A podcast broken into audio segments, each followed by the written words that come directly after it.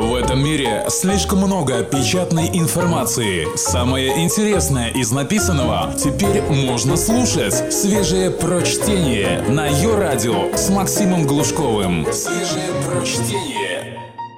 Всем привет! Тема сегодняшних пятничных чтений вполне целомудренная.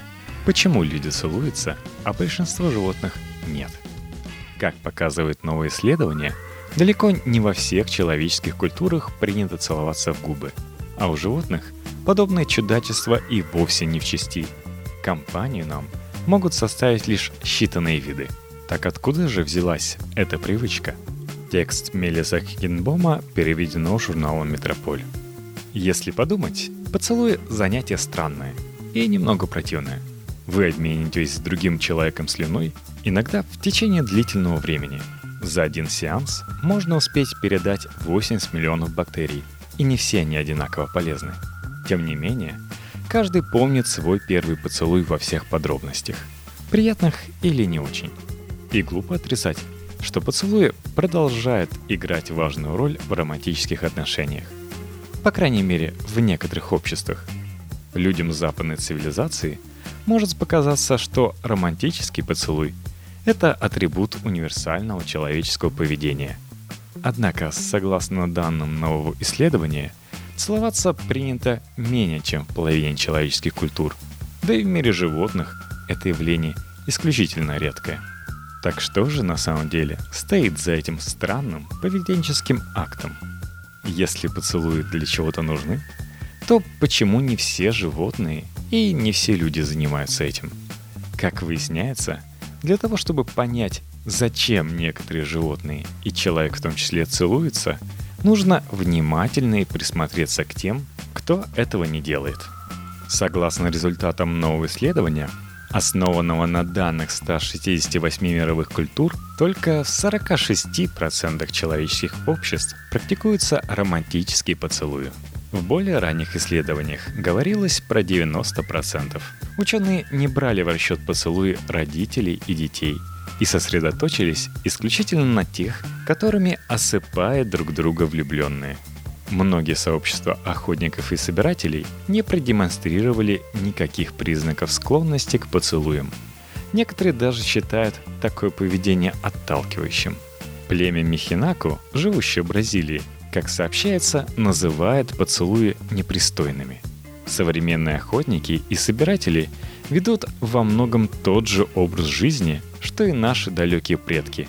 Следовательно, мы можем сделать вывод, что древние люди, вероятнее всего, тоже не целовались. В исследовании оспаривается популярное мнение, что романтические поцелуи – это практически универсальный тип поведения – Ведущий автор работы Уильям Янковяк из Университета Невады Лас-Вегас заявляет, что такое поведение – это скорее продукт западной цивилизации, передающийся из поколения в поколение. В пользу этой гипотезы можно привести некоторые исторические свидетельства. Поцелуи, каким мы их знаем, это, судя по всему, относительно недавнее изобретение, считает Рафаэл Владарский из Оксфордского университета – он много работал с источниками, чтобы выяснить, какие изменения претерпела практика поцелуев. Древнейшие упоминания поцелуя, а точнее акта, похожего на это действие, содержатся в ведических текстах, написанных на санскрите возрастом более 3500 лет. Поцелуи описывались в них как вдыхание души другого человека. При этом египетские иероглифы изображают людей, стоящих близко друг к другу, но не соприкасающихся губами. Так в чем же дело?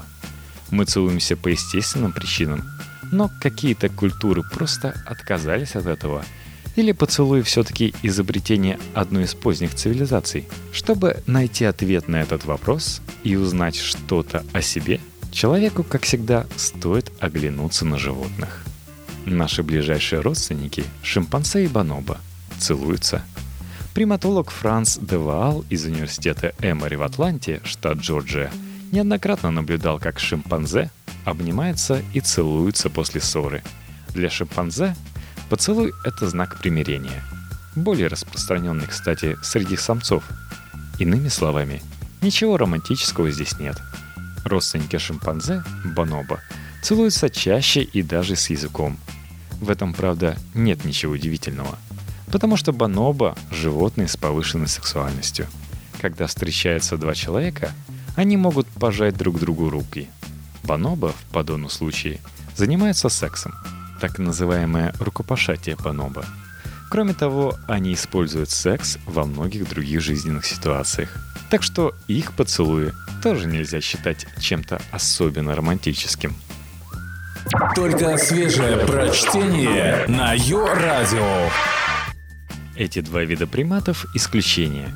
Насколько нам известно, другие представители фауны не целуются вообще. Они могут тереться носами или соприкасаться мордами. Но даже те животные, у которых есть губы, не обмениваются слюной и не прижимают губы к губам. Им это не нужно. Взять, например, диких свиней. Самцы испускают резкий запах, который кажется самкам очень привлекательным – Основной элемент этого запаха – феромон андростенон, который вызывает у самки желание спариться. Для нее это важно, поскольку чем больше у самца андростенона, тем более он фертилен. А нюх у самки такой острый, что ей незачем приближаться к самцу на расстояние, необходимое для поцелуя. Подобное поведение характерно для многих млекопитающих. Например, самки хомяков выделяют феромон, который возбуждает самцов – Мыши пользуются схожими химическими приемами, чтобы найти генетически отличающихся партнера и минимизировать риск случайного инцеста. Животные часто испускают феромоны урину. Их урина гораздо более едкая, говорит Володарский. Если следы мочи есть где-то неподалеку, животные способны с ее помощью оценить, насколько они совместимы с потенциальным партнером. Чутье обострено не только у млекопитающих – Самец черной вдовы может учуять феромоны, испускаемые самкой, и понять по ним, что она сыта, чтобы минимизировать риск быть съеденным. Самец будет спариваться только в том случае, если самка не голодна. Иными словами, животным не нужно подходить друг к другу слишком близко, чтобы найти подходящего партнера для спаривания. У людей же нюх сильно притуплен, поэтому нам как раз необходимо подходить поближе. Запах это не единственный фактор, влияющий на выбор подходящего партнера, но все же, как показывают исследования, он играет в этом процессе важную роль. В работе, опубликованной в 1995 году, утверждается, что женщины предпочитают запах мужчин, генетически отличающихся от них самих. Также реагируют на запахи самцов и самки мышей. Это рационально с эволюционной точки зрения, поскольку спаривание с кем-то, у кого другой набор генов – чаще ведет к появлению здорового отпрыска. А поцелуи – это отличный способ подойти достаточно близко, чтобы унюхать гены. В 2013 году Володарский детально изучил предпочтения в поцелуях. Он опросил несколько сотен человек и выяснил, что для них важнее всего во время поцелуя. Запах был исключительно важен, и его роль только возрастала, если женщина была на пике фертильности – Выяснилось, что мужчины испускают свой вариант того же феромона, который находит привлекательным самки диких свиней. Он присутствует в мужском поте. Когда женщина чувствует его, уровень ее возбуждения немного повышается. У млекопитающих феромоны играют важную роль в выборе партнера, говорит Володарский, и некоторые из них есть и у нас – Вся наша биология унаследована от млекопитающих, и за время эволюции мы добавили только несколько деталей. С этой точки зрения поцелуи – всего лишь культурно допустимый способ подойти к другому человеку достаточно близко для того, чтобы учуять его феромоны. В некоторых культурах эта процедура обнюхивания трансформировалась в прикосновение губ губами.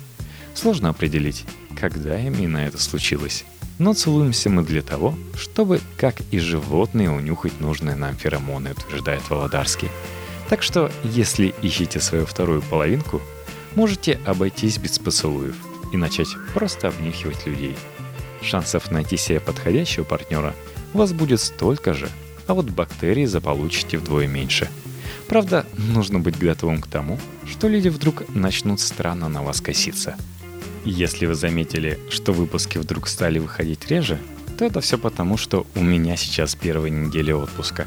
И меня сейчас нет за компьютером. Я записал все заранее. Хорошего вам последнего летнего месяца. Ну и хочу напомнить, что даже в мое отсутствие вы можете поддержать проект, слушая нас на ее радио, подписываясь на poster.fm, выставляя правильное количество звездочек в iTunes и, конечно же, записывайтесь в группу ВКонтакте vk.com slash подкасте и оставляйте там комментарии. Буду рад.